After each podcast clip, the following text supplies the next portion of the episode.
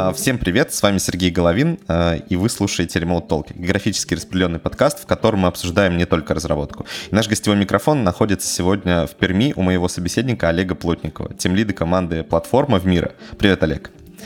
Привет, Сергей.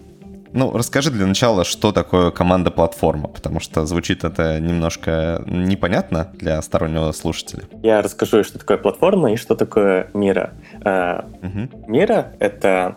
Мы недавно переименовались, сделали ребрендинг. Ранее мы назывались Real-Time Board. Может быть, вы пользовались Real-Time Board. А, чем конкретно занимаемся мы э, в команде платформа? Мы делаем а, API для внешних разработчиков, для того, чтобы клиенты э, могли сами своими силами прикрутить свои сервисы, свои продукты к миру, то есть автоматизировать свой процесс под себя. Как-то так. Ну, я могу для того, чтобы было понятнее, несколько конкретных кейсов сказать. Например... Ну, давай для начала выясним. А вот вы переименовались, э, был, было говорящее название Real-Time Board, но, может быть, оно не такое яркое было в плане м, звучности, но, по крайней мере, было понятно, что это. А что значит Мира? А. Я, по крайней мере, не нашел нигде. Это очень интересная история. Э, с Board с этим названием было много проблем. Э, во-первых, оно было длинное, все писали его по-разному, делали много ошибок, сокращали для, до RTB, Real RT Board, Real Time Board, Broad и как только не называли. В общем, одна из задач — это найти название, в котором бы пользователи не делали бы ошибок. А вторая задача — это более широкая. Мира это визуальная коллаборационная платформа для распределенных команд. Понятно, что технически mm-hmm. мы делаем визуальный whiteboard, который, там, на который можно добавлять тексты, картинки, документы, майнмэпы, канбаны, юзеры и все прочие вещи, которые помогают продуктовым командам делать свои продукты быстрее. Но у нас миссия звучит как помочь командам создавать Next Big Thing, так называемый, предоставив им лучшее коллаборационное решение. И в далекой перспективе это может быть не только whiteboard. И не хочется, чтобы название было заточено именно про борт. Хочется именно более общее и броское название, и короткое, разумеется. И так появилось название мира. Плюс мира — это классный художник. А, да? Ага, вот оно что. То есть интересно вообще этимология слова мир. То есть что это? Это просто случайное совпадение. А, есть классный художник Миро, а, который рисует угу. интересные картины. И а, мы про визуальную коллаборацию, и классно, что есть крутой художник, который тоже про визуальную часть. Просто такое приятное совпадение. Ну и плюс угу. есть какие-то корни, созвучные с русским языком, так как мы все-таки родом из России, из Перми. То есть мир, миро. То есть можно при желании найти много интересных моментов, э, из-за чего нам нравится наше новое название. Ну, отлично. Давай перед тем, как э, мы подробно довольно обсудим э, и мира, и технологический стек и так далее, э, я задам тебе традиционный вопрос для всех наших гостей. Э, как ты начал вообще программировать, с чего все началось, как ты попал в IT? Классный вопрос. Начал я очень давно, и начал я программировать со флеша еще в школе. Нет. Э, Почему флеш? Извини, я соврал. Начал я мурав... программировать э, в кружке под названием «Муравейник» э, классе в пятом на бейсике. Но... Круто. Э, я не могу назвать это осознанным процессом, потому что, э, насколько я помню, э, наш преподаватель просто рисовал код на доске, а мы его переписывали. А в конце мы всей группой классно играли в контру или в StarCraft. Вот. Ну, тоже неплохое начало. Так что познакомился я с программированием довольно так давно. А вот стало мне это реально интересно примерно в школе. Flash. Почему Flash? Потому что, наверное, я хотел создавать игры. И угу. я наш, для школьной конференции создал несколько игр э, на флеше для того, чтобы участвовать в нее, и сайт, как же без этого, тоже на флеше для школы. И даже там какое-то второе место, по-моему, занял вот в районной нашей или городской олимпиаде.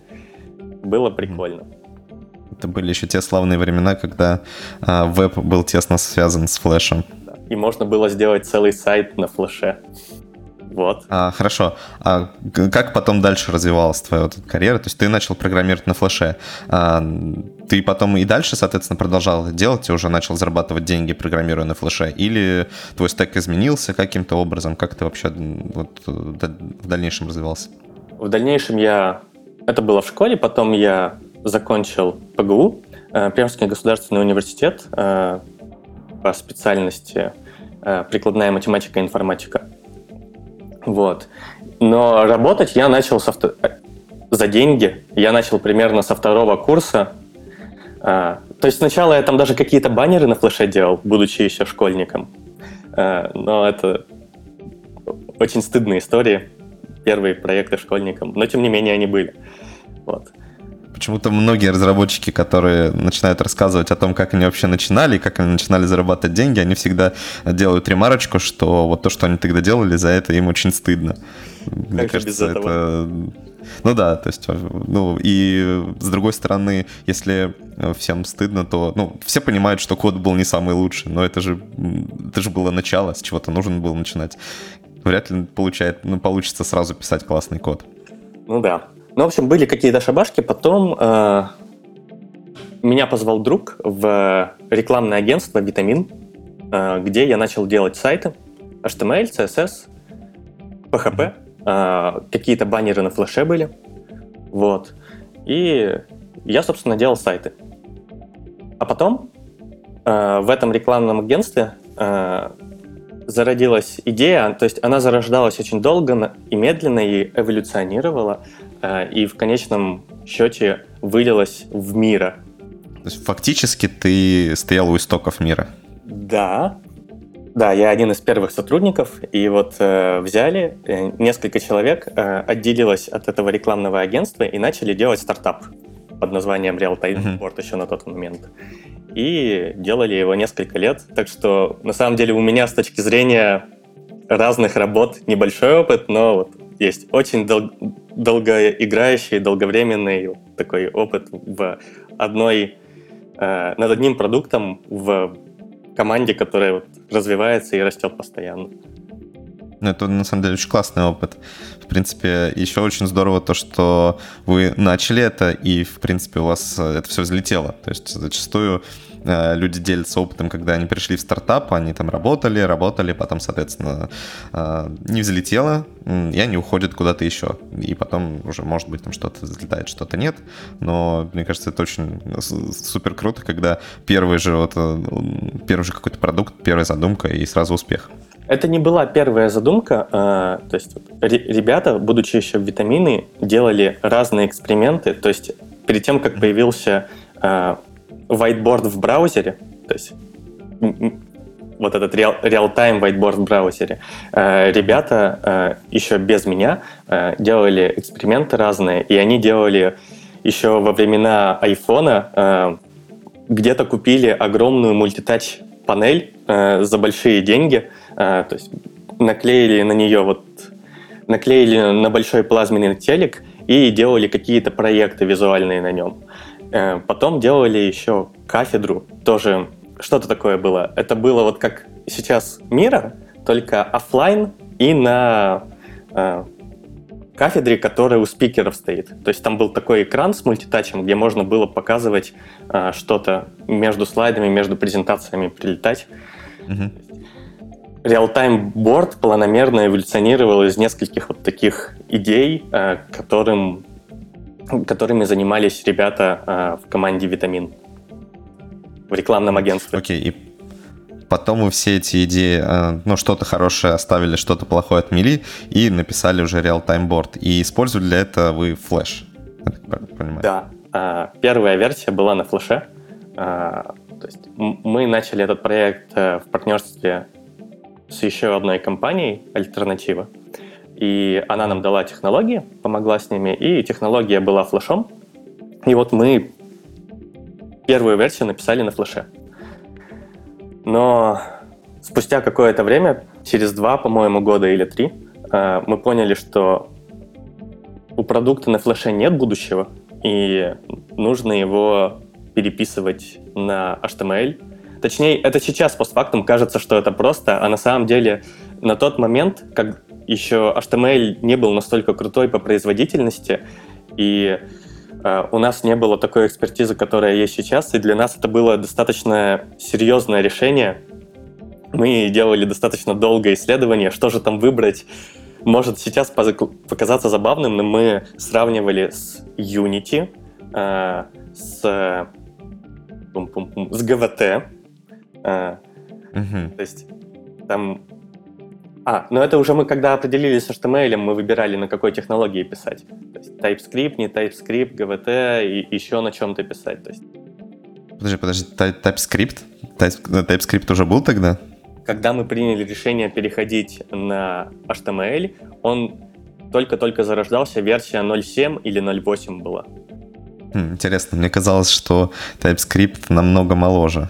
То есть э, звучит так. А, подожди, э, на тот момент Flash еще поддерживался, или уже, в принципе, это он был deprecated, и только плагины специально нужно было ставить, чтобы это все работало? Насколько я помню, он еще поддерживался, но Apple уже обозначила свою политику, что не, чуваки, на наших устройствах вы не будете, не будете работать. Угу. Вот. То есть... То есть вы еще, в принципе, в спехе довольно все это переписывали, и ну, вам нельзя было особо откладывать уже. Ну, да, мы... Было волевое решение остановить продуктовую разработку примерно на целый год. Э, и mm мы вот э, вдвоем, втроем э, переписывали на тот еще момент с флеша на HTML весь клиент. Сервер как был на Java, так и остался на Java. В итоге что вы выбрали? В итоге мы на тот момент выбрали TypeScript и AngularJS и лес. И... А Angular это был какой? AngularJS еще на тот момент. Просто... Ну, на тот... Просто первый Angular. Да, просто первый Angular. Угу. Вот. Вот было что-то, что прям вообще оказалось очень сложным в переписывании.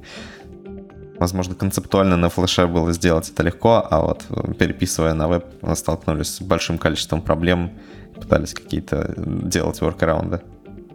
Сейчас уже сложно вспомнить. Я еще не упомянул библиотеку. Э, то есть весь продукт Whiteboard сделан там, где контент располагается, на Canvas. Э, он не на дом э, элементах работает, а рендерится в канву.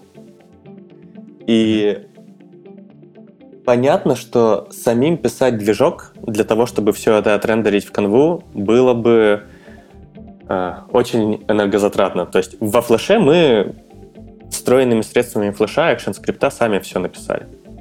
Э, Canvas гораздо более низкоуровневый. И мы взяли библиотеку Pixie, Pixie.js, и mm-hmm. доработали ее под себя, и успешно на ней живем до сих, до сих пор. То есть она крутая. Там примерно чуваки, которые делали Pixie.js, они вдохновлялись ActionScript, поэтому для нас был достаточно плавный переход в понятие в архитектурном плане. Mm-hmm. Они тоже модель взяли.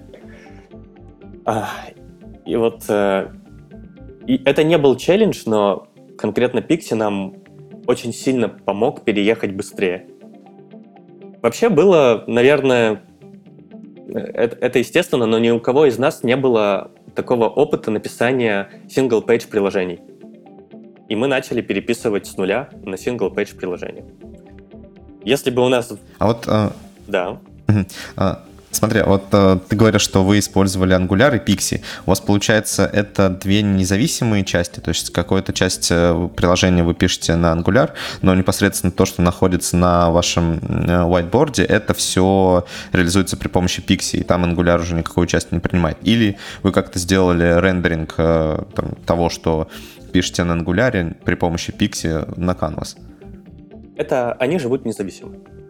Рендеринг на Canvas. А сейчас, идет mm-hmm. с помощью Pixie, а интерфейс, то есть панельки, всплывающие модалки, это сделано на Angular.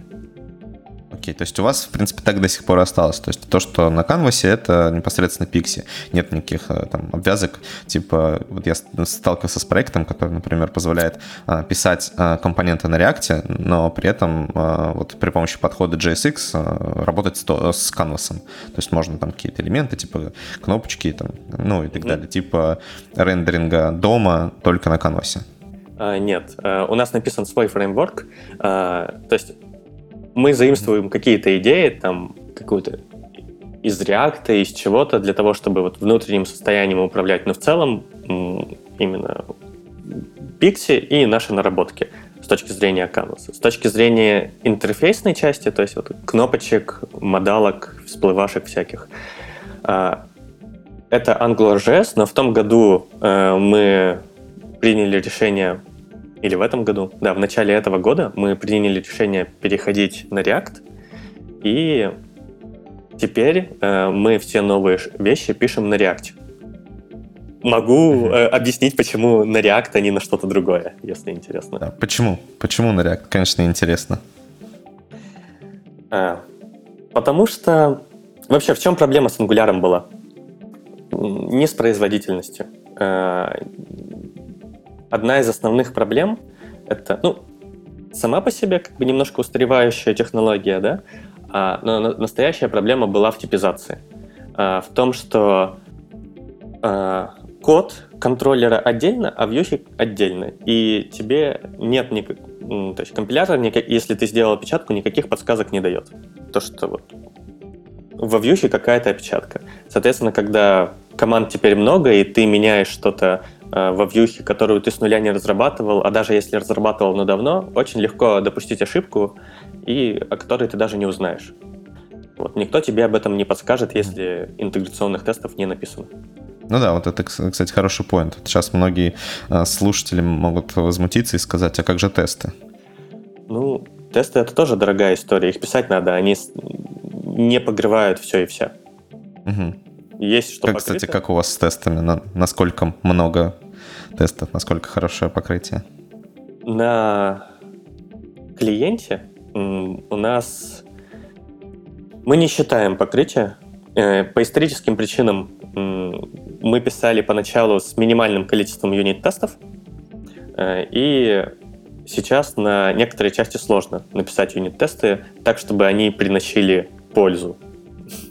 Вот. Mm-hmm. Поэтому мы сейчас придерживаемся политики. Вот то, что пишется новое, там, где разобрано, то, то покрывается юнит-тестами. Другую, с другой стороны, мы сейчас инвестируем сильно в интеграционные тесты, а, чтобы как можно больше ими покрывать. И в том числе оптимизируем их продолжительность, а, их выполнение, потому что их теперь стало очень много, и они теперь выполняются крайне долго, и это создает проблемы э, в плане поставки продукта на прод. Ну да, это, кстати, интересный момент. А что вы используете для написания интеграционных тестов? А, Selenium, а, они на Java у нас написаны. Вот. Угу. И как долго гоняются? Здесь мне главное не соврать, я скажу только, что больше часа. Вот. Это полный прогон, да? да. То есть всех да. тестов? На, на билд больше часа. Полный прогон. Может, к двум подходит. Я вот сейчас точно не могу сказать. Э, это ну, ориентировочно какое, какое количество тестов у вас получается? Не скажу, если честно. Давно не писал э, интеграционные тесты. Вот. Угу. Так что не скажу. Окей. Ну, мы, в принципе, немножко вперед забежали уже сразу про детали реализации мира. А, интересный момент. А, вот вы, ты говорил, что вы начинали там работать над мира втроем, а, реализовывали этот продукт, и в итоге ваш стартап, в принципе, выстрелил. И вот из открытых источников мне известно, что вы получили инвестиции, там очень хорошие, пишут, что 25 миллионов долларов. И вами сейчас пользуются уже ну, большие компании, да, uh-huh. типа Твиттера, Cisco, Netflix. Это вот то, что, по крайней мере, опять опять-таки можно прочитать прямо у вас на сайте. Соответственно, вы, наверное, выросли очень сильно. То есть сейчас над мира трудится наверняка не три человека, и, возможно, даже не 30. А как э, вы вообще пережили вот этот бурный рост и вообще с какими-то проблемами, возможно, сталкивались при росте? Как-то, может быть, а, пересматривали архитектурные вещи, связанные а, с тем, чтобы команды могли независимо друг от друга работать и так далее?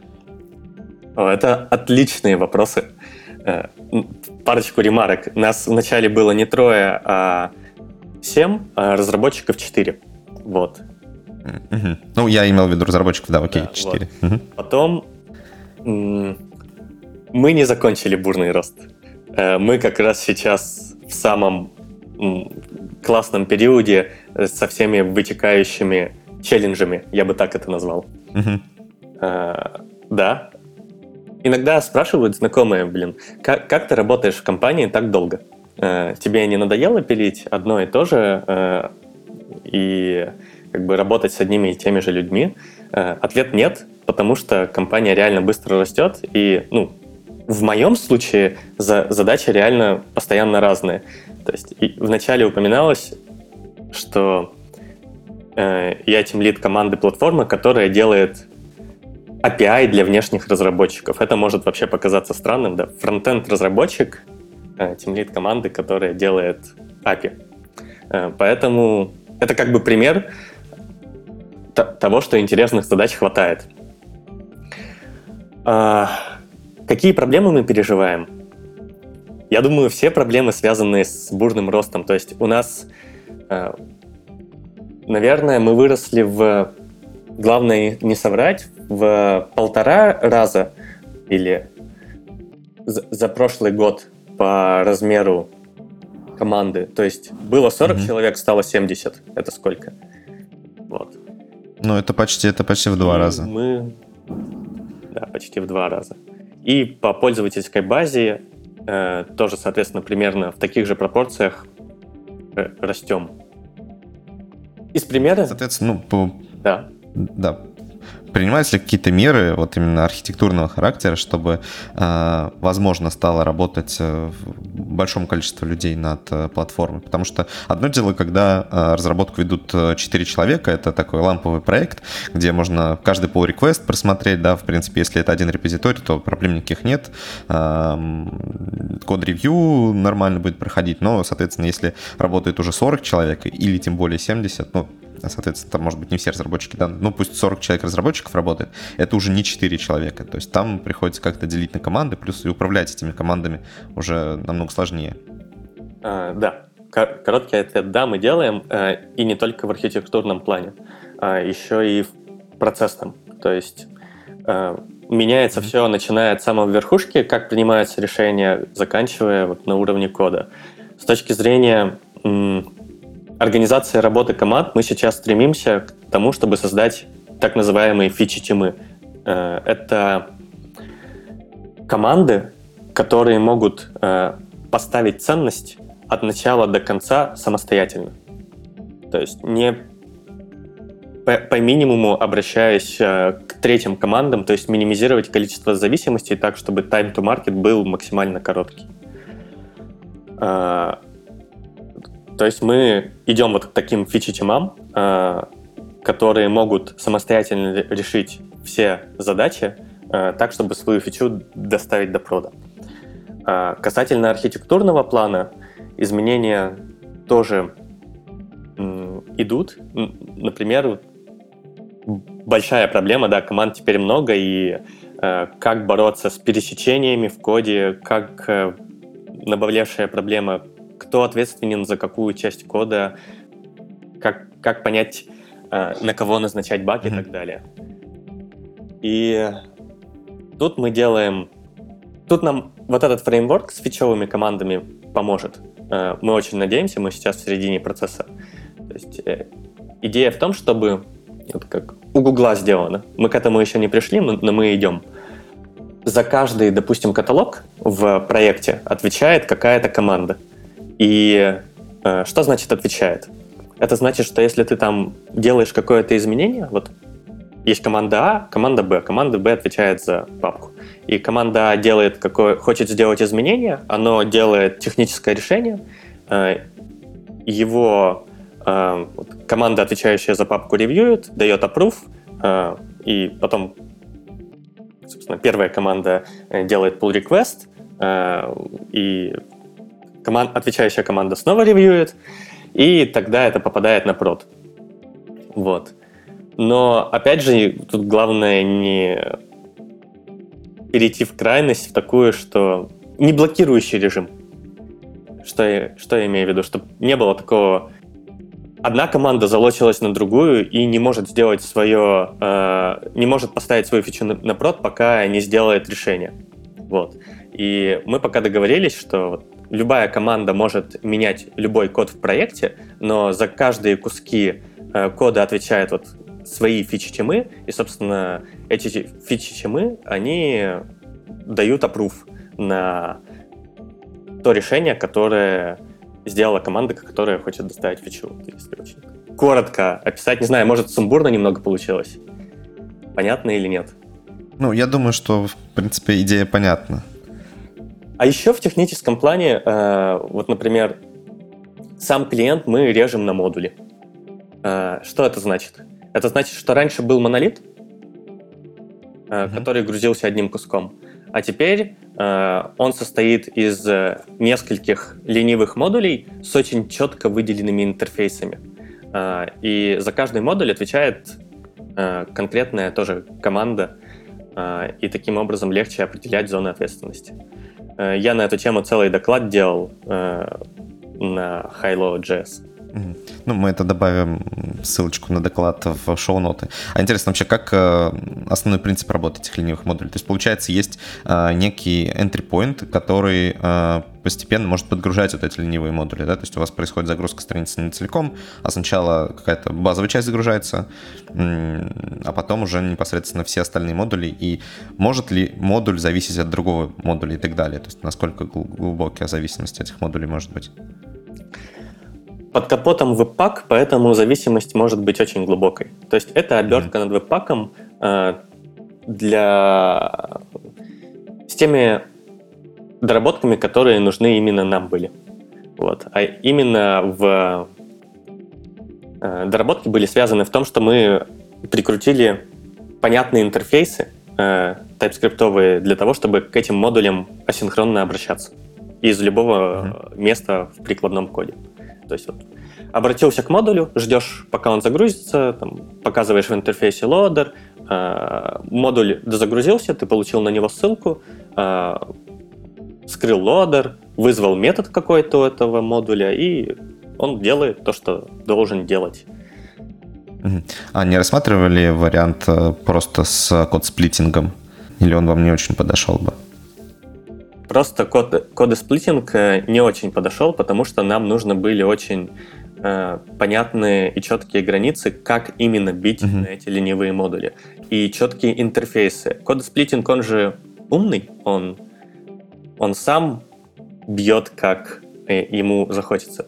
Если честно, мы его даже используем. То есть вот э, мы его используем под капотом, мы настроили правила, и благодаря кодосплит этим правилам некоторые модули для простоты объединяются в один файл, а некоторые бьются.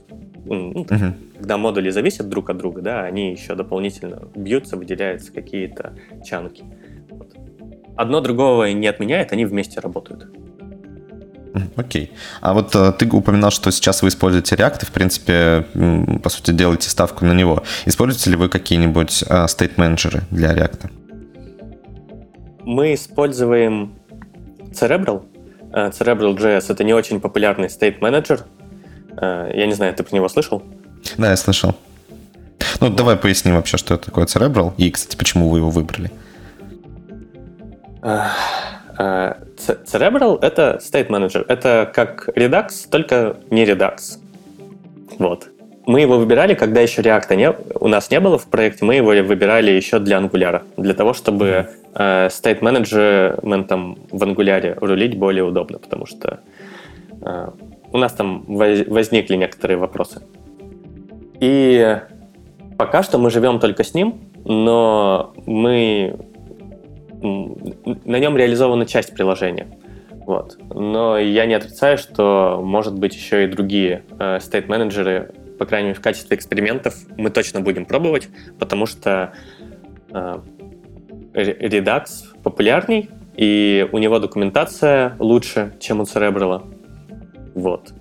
На, наверное, все... как минимум эти ну, две причины. Да, сейчас многие, не все, но очень многие критикуют э, Redux, и склоняются к выбору других стейт-менеджеров. А, зачастую это Mobex, а, но бывают э, их куча на самом деле разных. Но, наверное, основной альтернативой является Mobex. Вот не рассматривали ли вы Mobex, например, в качестве основного стейт-менеджера?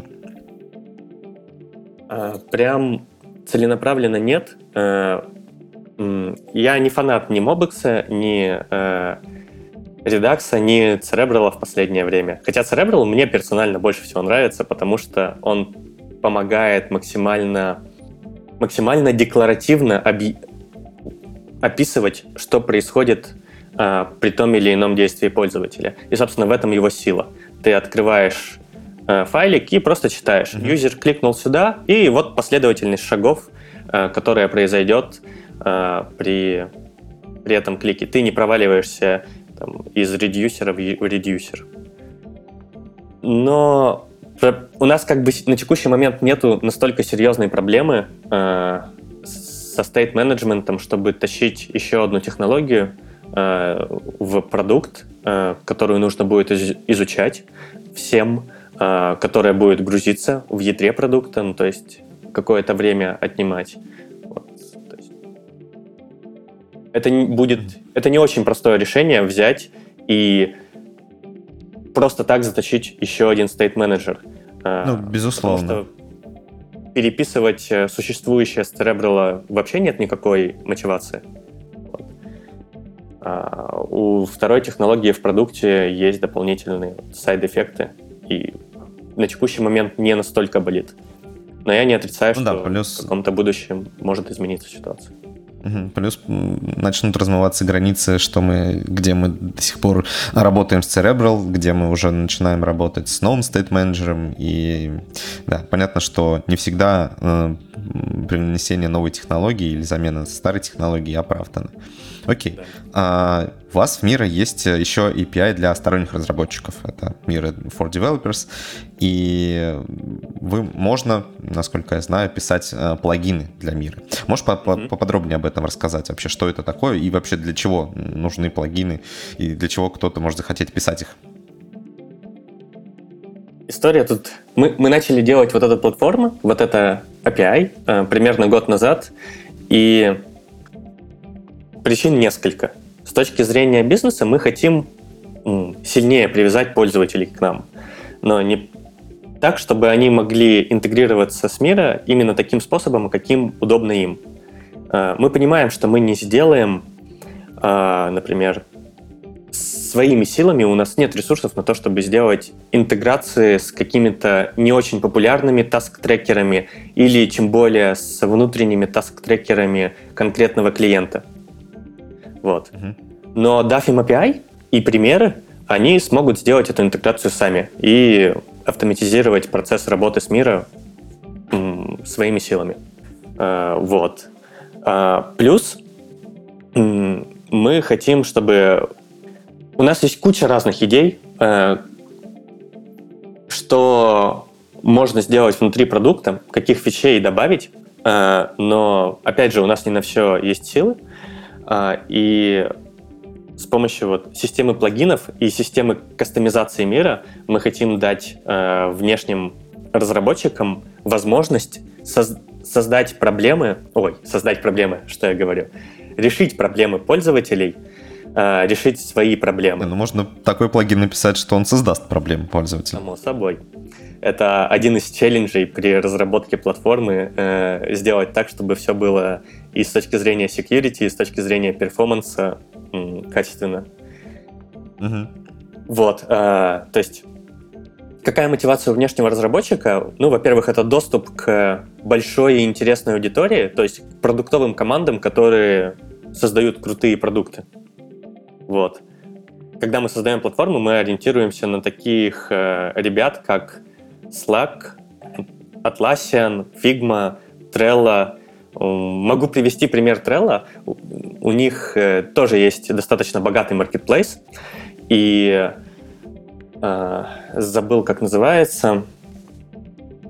В общем, э, какие-то ребята на базе Trello разработали плагин Butler вот, по автоматизации задач.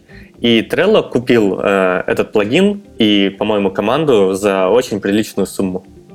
То есть это достаточно выгодно оказалось. Ты намекаешь на то, что пусть и для мира пишут плагины, и, возможно, вы кого-то купите. Ну, я так не говорю, э, но все может случиться. Ну, да, я понимаю. То есть ты обещаний не даешь, но как бы в контексте это прозвучало. Э, я просто хотел сказать, что вот открывая API и э, возможность кастомизировать продукт, мы выходим с уровня просто продукта на уровень платформы или, uh-huh. если дальше идти, на уровне на уровень экосистемы. И это на самом деле очень важно, э, потому что все крутые чуваки сейчас становятся открытыми платформами, э, с которыми можно заинтегрироваться, в которые можно заимпортировать данных, за, заэкспортировать с данными, какие-то интеграции с ними сделать. То есть у всех должны быть розетки и вилки. Э, иначе сам по себе один продукт в своем тесном мирке не сможет развиваться э, так быстро, как хочется. Окей. Okay. И вы сейчас, в принципе, активно занимаетесь тем, что пишете свои розетки. Да. А, я слышал, что мир собирается провести а, контест для разработчиков как раз вот на тему разработки плагинов, как раз вот использования этого API. Можешь поподробнее рассказать об этом событии? А, да. Осенью состоится контест, э, где мы длиной примерно в месяц, где мы предоставим разработчикам возможность написать плагины для мира за достаточно неплохие призы.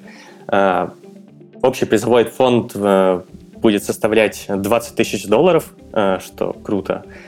Вот. Я бы сам хотел поучаствовать в таком э, конкурсе. Ну, это будет немножко нечестно. Да. Э, у меня будет достаточно много задач, я уверен, на момент прохождения э, контеста мы будем э, делать так, чтобы все отлично работало и максимально быстро э, править баги и или что там случится, надеюсь, все будет отлично.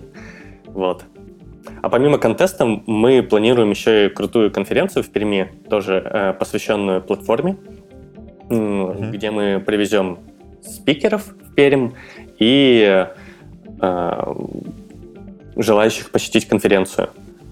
То есть детали я пока не знаю, но план именно такой э, контест и платформа, ой, и конференция в Перми – построенные вокруг платформы. А конференция как, когда состоится? Насколько я знаю, конференция состоится в октябре, но эм, можно будет уточнить и точную дату потом в описании э, к подкасту добавить. Ну, постараемся добавить. Я думаю, что э, это не проблема. А, ну, раз ты уже перешел к, э, немножко к Перми, э, непосредственно давай поговорим про город и про состояние вообще IT э, в городе. Э, я так понимаю, что у вас основной э, офис находится именно в Перми. Да. Э, основной офис разработки, э, где mm-hmm. вся продагдев команда сидит. Угу. А, ну, у вас, соответственно, есть уже наверняка офис э, за пределами России. Э, да, у нас есть офис э, в Америке и э, в Амстердаме, и даже э, не офис, а есть сотрудники в Австралии. Вот. А, а в Амстердаме э, мы открыли э, недавно э, офис разработки тоже. То есть это в процессе запуска и обкатки вся эта история идет. Вот, поэтому через какое-то время можно будет смело говорить, что у нас э, продукт разрабатывается не только э, в Перми, но и в Амстердаме. Ну, это здорово, но мне кажется, что намного круче, что такой продукт разрабатывается все-таки в Перми. И интересный еще момент. Есть ли у вас relocation сотрудников каких-нибудь? То есть предлагаете ли вы такую опцию? В Амстердам. Эта программа, насколько я знаю, э, сейчас разрабатывается, и у нее есть первый вариант, так что да, э, короткий ответ э, есть варианты релокации в Амстердам, если есть бизнес-потребность в этом. Ну, вообще очень круто. Так что берите себе на заметку, дорогие слушатели, что вот первое, что можно, это выиграть э, какую-то приличную сумму денег, написав плагин. А второе, это устроиться в мир и, возможно, релацировать в Амстердам. Если у вас такое желание есть, то вот можете попробовать свои силы. Хорошо, давай вернемся все-таки к Перми. А, я думаю, про Амстердам многие знают, а про Пермь как раз-таки не так много. А, мне перед записью подкаста э, говорили коренные пермяки. А, кстати, как правильно назвать жителя Перми? Пермяк? Ну да.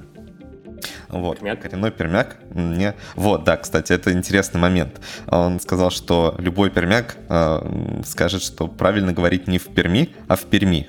То есть должен быть еще один мягкий знак, которого не существует при написании. Ох. Ну, как я говорю? Я говорю Перм, в Перми. Вот. Э, примерно так оно и звучит. По крайней мере, некоторые говорят Перм без мягкого знака на конце. Это режет слух. А в Перми, в Перми это уже такие детали, которые, на которые я не обращаю внимания, например. Ну, это уже нюансики, понятно. А еще такой момент. Э, почему у пермяков соленые уши? А, потому что а, когда-то давно было соли а, добывающее производство, и, а, собственно, рабочие таскали тяжеленные мешки с солью на плечах, и вот. Они были очень большие угу. и, видимо, соленые от этой соли. Вот. Б- большие от соли. То есть э, кожа э, раздражалась от соли, и, собственно, уши увеличивались. Они, это в смысле уши. Угу. Они, да. Не пермяки. Вот, поэтому пермяк, соленые уши. На самом деле такое тяжелая работа. Угу. Так, а, расскажи, пожалуйста, что у вас насчет IT в э, Перми? То есть насколько а, много продуктовых компаний есть, может быть, ну, не только продуктовых, а аутсорс-компаний, в принципе, IT-компаний, которые занимаются разработкой. Вот, э, условно, если сейчас студент заканчивает университет, есть ли шанс у него устроиться, кроме мира, еще в какие-нибудь другие компании? Да, есть. Э, есть еще несколько продуктовых компаний, которые занимаются разработкой продукта. А, одна из них достаточно крупная, примерно такая же, как мы. И есть еще несколько компаний, которые а, разрабатывают софт на заказ. Угу. Вот. А, но они не продуктовые, разумеется. Так что угу. раньше в Перми был достаточно большой монстр под названием Прогноз с количеством сотрудников, превышающим 2000 человек, и достаточно О. много, э, да, э, это была чисто айтишная компания, которая разрабатывала э, софт, э, госзаказы и не только, но она развалилась э, пару лет назад и развалилась на несколько компаний поменьше. И многие сотрудники, ну и плюс, разумеется, разработчики, кто по этим частям ее разошелся, кто к нам, кто mm-hmm. в другие компании. В целом IT в Перми есть и достаточно живое. Вот, это не глубинка. Угу. Окей, то есть, в принципе, а, если есть желание у людей из рядом прилежащих небольших городов переезжать куда-то, то вполне можно переехать в Пермь и найти там себе хорошую работу, интересную. В теории, да. Э, при, а переезжать к нам в мир и найти очень интересную работу. А вот. У нас есть много прецедентов. угу. В разработчиками на текущий момент главное не соврать. И вот я знаю точно про один случай переезда в Пермь в нашу компанию разработчика. Но к нам очень много ребят не из разработки переехало. То есть продукты, э, менеджеры и э, там, people э, команда. То есть переехали ребята из Москвы, Новосибирска, Челябинска, Питера. И мы даже на одном из хакатонов по ожиданиям, то есть они ожидали, что Пермь такой унылый промышленный город, То есть они заранее не строили перед собой завышенных ожиданий, но на самом деле, если верить их словам, то реальность превзошла их ожидания, то есть Пермь гораздо интереснее и веселее, чем они думали. Вот. И на одном из хакатонов даже специально сделали такой промо-видео, где вот эти ребята, которые переехали из разных городов, рассказывали именно, чем же интересно Пермь и почему не стоит бояться сюда переехать. А не помнишь, что они говорили? Чем, чем вот интересно Пермь? Так. У меня будет немножко искаженное, наверное, восприятие, так как я тут достаточно давно, с самого начала. Ну, тем не менее, мы, может, ты, ты предупредил, что это мнение будет уже немножко субъективным и твоим, но тем не менее, вот что, что бы ты сам, например, отметил в э, Перми, вот, рассказывая о, об этом городе, вот как бы ты сказал, что охарактеризовал, в принципе, город? Во-первых, это очень зеленый город. То есть э, у нас на улицах очень много деревьев и зелени в целом, э, благодаря чему создается ну, не то, что ты в лесу живешь, конечно, но зелени очень много. Когда я приезжал, например, в тот же самый Питер, мне э, не хватало э, вот этого ощущения, что растительности вокруг. Разумеется, там mm-hmm. было много парков, но э, в целом все же залито в бетон. Вот, и это немножко давило на меня. И э, люди, которые приезжали сюда, многие это отмечали. Ага. Ну и в целом у меня э, работа-дом Э, маршрут э, частенько, а офис стоит на берегу реки мира, mm-hmm. окруженный деревьями тоже сверху, поэтому всегда зеленая картинка. А, потом это может смешно прозвучать, но люди, которые переехали из Москвы, из Питера, говорят, типа, есть масса развлечений в Москве, и не знаешь, куда пойти. В Перми такой роскоши не, нет. Вот есть развлечение на сегодня, и ты туда идешь, потому что больше потому выбора что завтра нет. его уже не будет. Uh, да, завтра будет другое, но вот э, сегодня вот это, завтра вот это.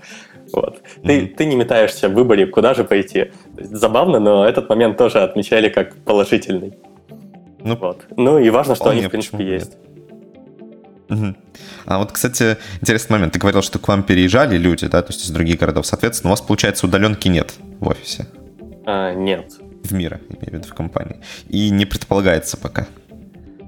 А, ну, если предполагается, я об этом не знаю, но на текущий момент э, нет, потому что эффективнее... То есть у нас несколько офисов, распределенная работа так или иначе есть, mm-hmm. но удаленной работы нет.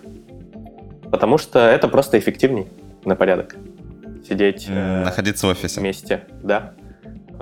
Ну, это спорный момент. Мы, кстати, в, вот в этом подкасте много раз обсуждали, и э, мнения на этот счет абсолютно разные. То есть есть люди, которые утверждают, что эффективнее именно работать в офисе, есть э, люди, которые аргументированно утверждают, что нет, это абсолютно неэффективно, эффективно работать удаленно. Ну, я думаю, что мнения могут быть разные. Ну, понятно, то есть твое мнение, то, что офис намного эффективнее. Э, это не только мое мнение, на самом деле. Я э, слышал от... Э, э, слышал такое мнение, э, что те, кто работали... Э, э, почетче сформулировать ком- компании, которые э, работали распределенно, а потом начали работать вместе, ни разу, ни разу не пожалели об этом решении. То есть... Э... А, есть примеры таких компаний? Мне просто даже для себя интересно было бы, но я думаю, и нашим слушателям было бы тоже интересно э, почитать об этом. Нет, это где-то э, воспоминания обрывков фраз из, из глубин памяти. Uh-huh. А, ну и в целом просто я много сам для себя персонально это интересная тема, на которую можно было бы отдельно подискутировать, а, что просто когда сидишь рядом, а, у тебя скорость коммуникации на порядок ближе, чем а, ежели ты общаешься через какие-то мессенджеры а, с временным лагом тем более. Вот. А, с этим ну, ничего нельзя поделать, и как бы, от этого лага никуда не деться, и он как ни крутись, сказывается на э, скорости принятия решений. А скорость принятия решений это как бы все наше все. Ну, смотри, можно ведь э, в удаленных э, компаниях, вот, ну, как раз я представитель такой компании, э, можно же быстро собрать скайп-колл там условно и быстро обсудить все, что угодно. То есть при этом зачастую в офисах, особенно в офисах больших компаний, есть проблема с тем, чтобы найти место, чтобы провести какую-то встречу. А в удаленных компаниях такой проблемы вообще не существует, в принципе. И как раз-таки скорость в плане коммуникации, получается, возрастает. То есть чем больше людей э, в компании работает, э, тем вот это правило сильнее разворачивается в сторону удаленной работы. То есть становится быстрее именно там скоммуницировать, чем в, в большом офисе. А, а микрокоммуникации? Мы сейчас, я чувствую, можем уйти надолго в эту ну, дискуссию. Можем... Это, да. Да, это, наверное, действительно очень большая тема. В принципе, тема интересная, но, безусловно, тут сколько людей, столько и мнений. Есть еще мнение, кстати, что в офисе много отвлекающих факторов, например. Ну, есть и обратное мнение, что при удаленной работе эти отвлекающие факторы могут находиться и дома. Например, дети, там, животные домашние и так далее. В принципе, кому-то подходит что-то одно, кому-то другое. А, окей, давай немножко вернемся к Перми. А, расскажи, а, вот ты упоминал немножко уже, что у вас, во-первых, есть конференции, я так понимаю, у вас есть еще другая какая-то IT-активность, типа проведение каких-то метапов и так далее. Вот насколько много у вас, в принципе, происходит ивентов, насколько живо комьюнити в Перми в этом плане? У нас не очень много ивентов в Перми, то есть, если быть честным, совсем мало даже. Мы сами некоторые ивенты про э, вводим, то есть есть мира тех Day, так называемые, э, где уже, уже несколько провели посвящено, посвященных и фронтенду, и бэквенду, и э, не тех Day, а конференции, посвященные продуктовой разработке. Вот. Жизнь есть, но я не могу сказать, что каждый месяц есть какая-то конференция. Нет. Э, скорее, раз в три месяца э, есть какая-то движуха. Где-то так. Ну, это... А насколько большая эта движуха? То есть это типа что-то конференции, да? Ну, да, это конференции, метапы разных масштабов. Может, чаще, то есть э, я не, не слежу за там, метапами, связанными с QA, с э, серверными технологиями. Но вот по фронтенду э, точно не чаще. Окей, ну в принципе это ну, звучит как э, довольно активно, ну, активная комьюнити, потому что в принципе если конференции э, проходят плюс какие-то большие метапы. Метапы, метапы, нет, небольшие. Кон- конференции вот проходят там, раз в полгода, может быть даже реже.